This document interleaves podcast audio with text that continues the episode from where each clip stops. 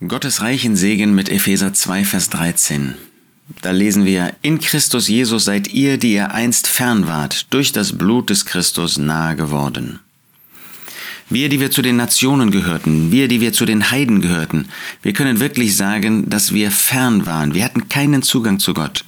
Da gab es keine Möglichkeit, irgendwie zu Gott zu kommen. Das Volk Israel hatte immerhin einen von Gott gegebenen Gottesdienst, ein von Gott geschenktes Wort, das Gesetz. Wir hatten gar nichts. Ist uns das eigentlich bewusst? Dass wir wirklich mittellos waren in jeder Hinsicht?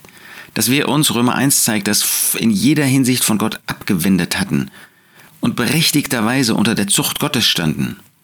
Aber in Christus Jesus, dadurch, dass er gekommen ist, dass er dieses Werk der Erlösung vollbracht hat, dass er jetzt im Himmel thront, Christus, der Verherrlichte, dass er derjenige ist, der Gott in jeder Hinsicht vollkommen verherrlicht hat, sind wir, die wir einst fern waren, nahe geworden.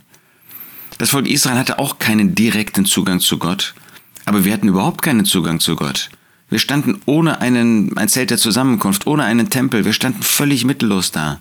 Und in Christus Jesus hat er uns jetzt nicht einfach nur dem Volk Israel angeschlossen, sondern wir sind durch das Blut des Christus nahe geworden. Wir sind jetzt Kinder Gottes, wir sind Söhne Gottes. Wir haben Gemeinschaft mit Gott in Christus Jesus. Wir können zu Gott aber Vater sagen. Wir haben wirklich alles, was man sich vorstellen kann. Die Liebe Gottes ist in Christus Jesus zu uns gekommen, durch das Blut des Christus. Ja, das vergessen wir nicht. Er musste dafür sterben. Er musste dafür das Kreuz von Golgatha erdulden. Er musste in die drei Stunden der Finsternis gehen.